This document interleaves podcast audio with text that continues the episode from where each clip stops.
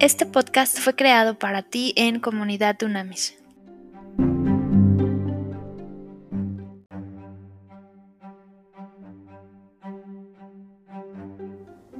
Trascendente y poderoso día, líderes de verdad. Vamos a eh, seguir hoy con nuestro estudio de legado de líderes. Fíjense muy bien Estudien por favor ustedes con tiempo y con atención Primera de Reyes 2 del 1 al 4 y el 24. En fin, vamos a hablar hoy de la, transición, la sucesión entre Salomón y David. El rey David y su hijo Salomón. ¿ok? Entonces, empezando primero por algo fundamental que necesito que anotes ahí. En cualquier organización, cualquier tamaño de organización o tipo de organización, hay tres perfiles de personas siempre. Esto grábalo.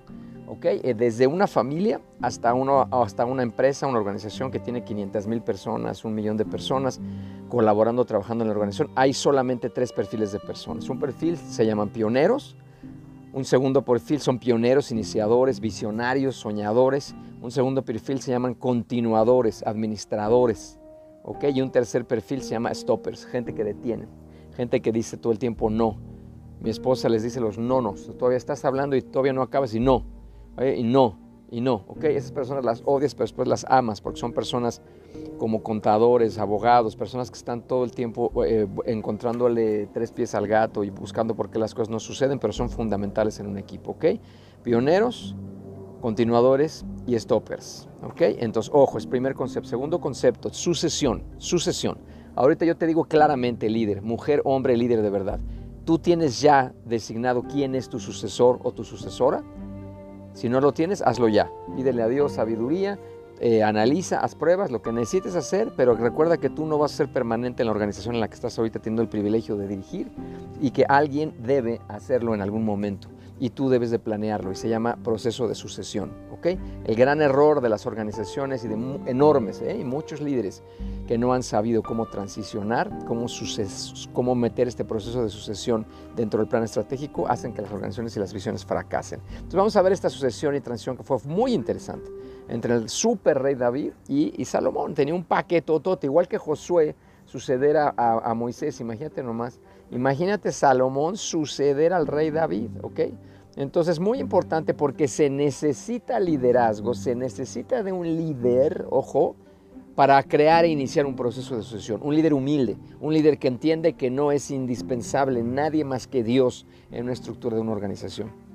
Nada ni nadie es indispensable, ¿ok? Es muy importante que lo entiendas, porque luego no quieren soltar el poder, no quieren soltar la posición, no quieren soltar la silla y se llevan al barco y lo hunden por más grande que sea, aunque sea el Titanic, lo hunden. Y el error fue del líder, no de la organización, ni del entorno, ni de la competencia, fue del líder. ¿ok? Y hay montones de procesos de organizaciones en donde no se planeó un proceso de sucesión, al líder le pasa algo, se enferma, se muere, y la, y la organización simplemente se viene para abajo, porque no hubo un proceso planeado. ¿ok? Importantísimo. Entonces, a ver, un ejemplo muy importante en el ámbito empresarial ahorita es Bill Gates. ¿ok? Importantísimo. O sea, Bill Gates hizo su proceso de sucesión, lo planeó, lo desarrolló, él se dedicó al ámbito filantrópico, a la responsabilidad social y su organización Microsoft sigue teniendo éxitos tremendamente grandes y sigue creciendo con ya dos, tres líderes que han pasado por ahí. ¿ok? Entonces, a ver, se necesita liderazgo para hacer esto.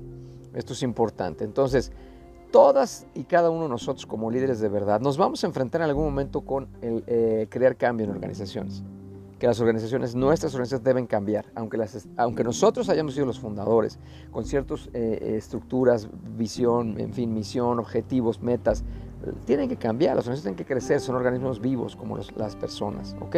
Entonces es muy importante que tú y yo debemos entender que debemos cambiar muchas veces la organización y cambiar de dirección, pero para eso tú y yo debemos empezar a cambiar primero, ¿ok? Esto es importantísimo. Entonces, y siempre entendamos que un cambio por el simple hecho de ser un cambio no es positivo. Ojo, los cambios son positivos o negativos, los cambios destruyen o construyen, los cambios siempre deben ser dirigidos y por eso tú y yo no debemos de temer a los problemas, la adversidad o las crisis, no le temas a eso. ¿Por qué?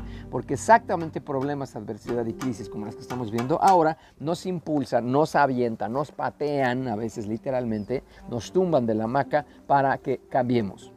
Y a veces no hay de otra más que eso, ¿ok? Pero hay que entender que en el momento que ya te caíste de la hamaca, saliste de la zona de confort como líder, de inmediato hay que empezar a dirigir ese cambio. Porque si no, gana el peso de la gravedad y se va para abajo el cambio. No funciona. ¿Ok?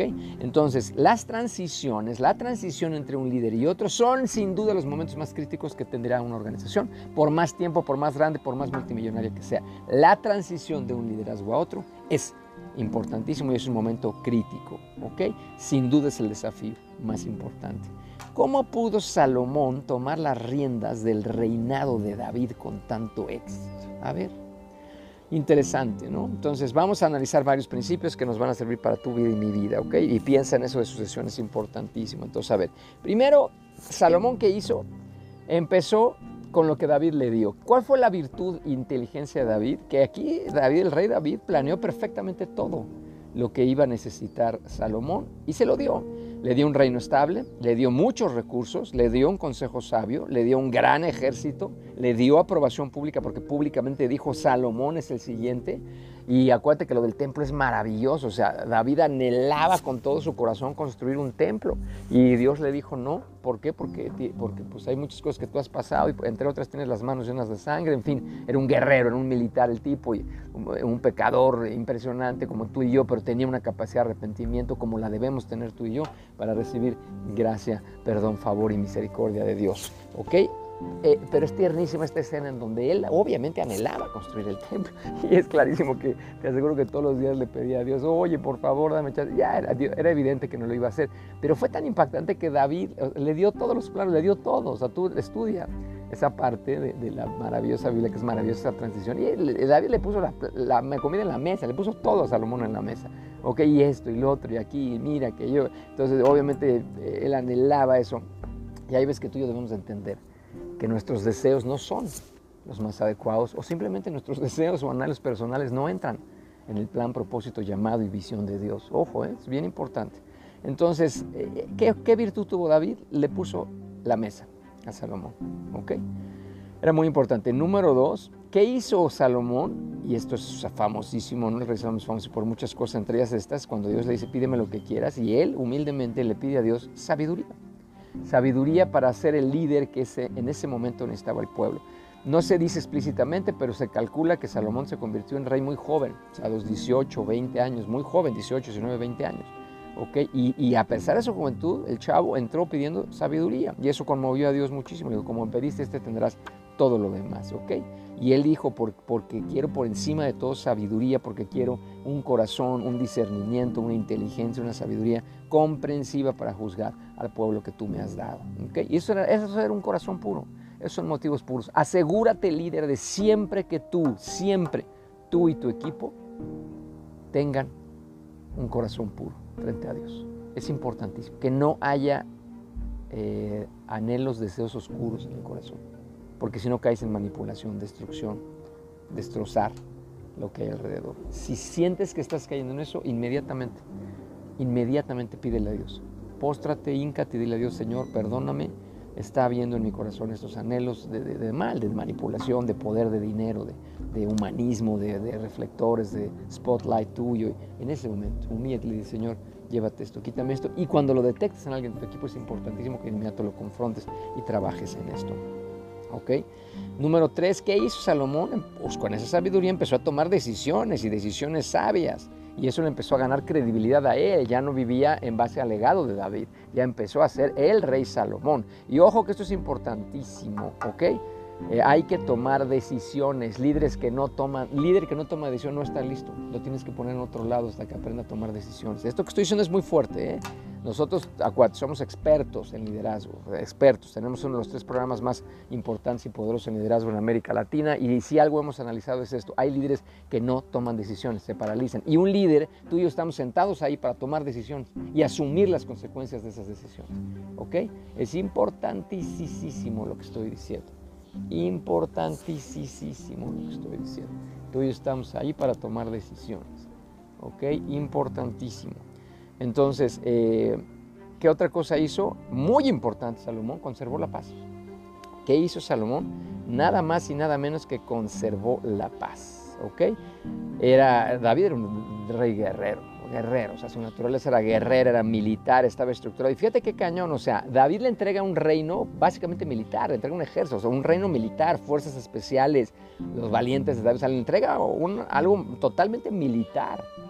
Este tipo muy inteligentemente que hace Salomón se enfoca en evitar, toma decisiones muy sabias en contra de los enemigos del mismo Israel que ya estaban afuera y adentro, adentro también había enemigos, y siempre tuvo sabiduría para tomar decisiones y él previno guerras civiles sangrientas adentro del pueblo de Israel tomaba decisiones sabias en relación a otras naciones y las amenazas de otras naciones. ¿ok? Y es muy importante cuando leemos en Primera de Reyes 4:24, cuando dice, disfrutaba de paz en todas sus fronteras. ¡Wow! En esos tiempos estaba cañón, y más viniendo de un padre, de un rey absolutamente guerrero y militar que decidía todo a través de la fuerza. Este hombre se movió de otra manera y eso es muy importante, ¿ok? Encontró, ojo con lo que voy a decir ahorita, apúntalo con letras rojas y de oro, encontró su estilo de liderazgo propio no copió el liderazgo de su padre, ni lo continuó como quizás su padre lo hubiera querido. Él encontró sabiduría de parte de Dios y se dio cuenta que ese iba a ser su sello. ¿ok? Número 5, e importantísimo, se rodeó de gente sabia, Salomón. Era clarísimo. Se rodeó de un equipo de gente sabia, de consejeros, ahora serían mentores, coaches, espejos.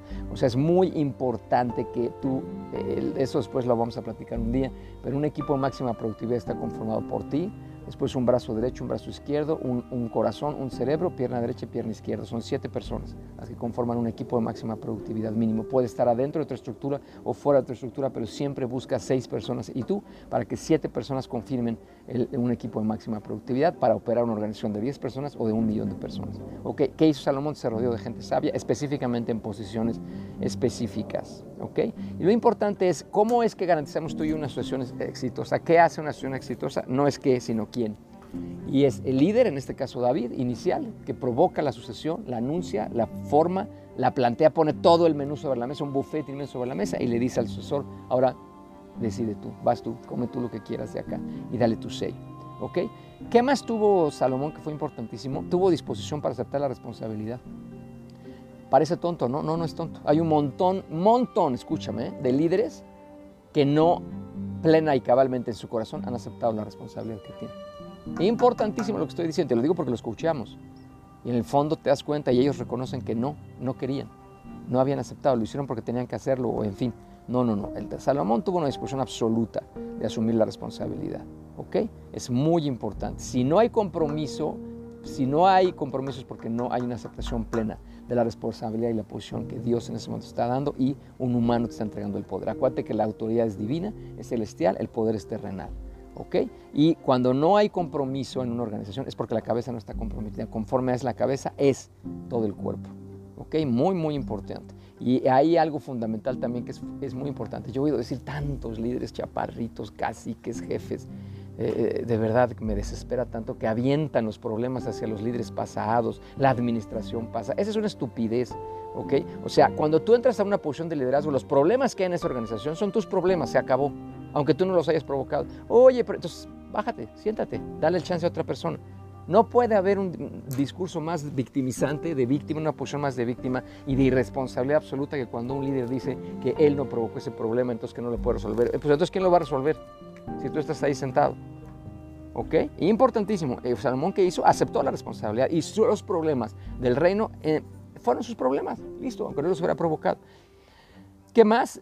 Tuvo una disposición clara de darle una dirección nueva al reino, lo que te decía, en forma de la paz, a la sabiduría, obviamente toda la sabiduría que Amos un gran escritor, lo plasmaba, todo, todo lo que escribió y aportó, no nada más al pueblo de Israel, sino al mundo entero. Salomón, pues hasta la fecha seguimos aprendiendo y estudiando lo que escribió, lo que produjo, lo que su equipo, en fin, muy interesante, ¿ok?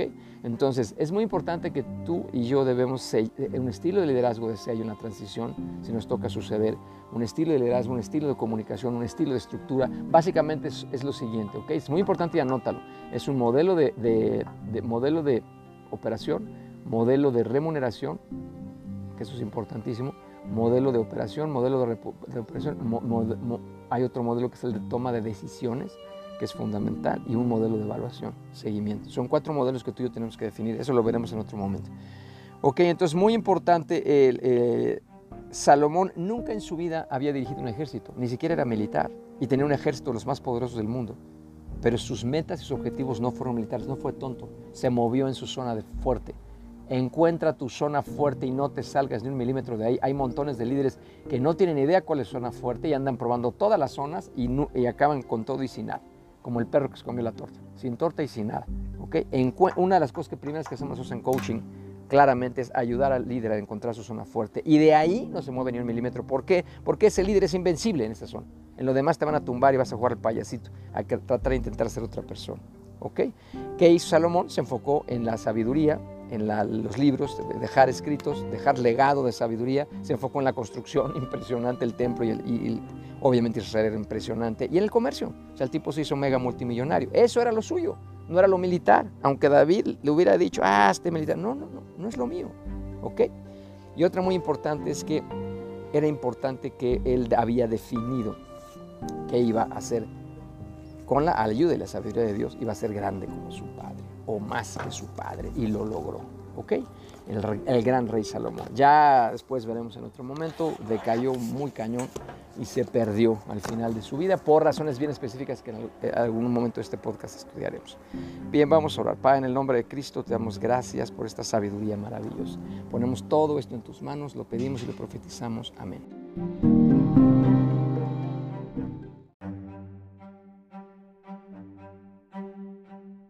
Haz contacto en comunidadunamis.com.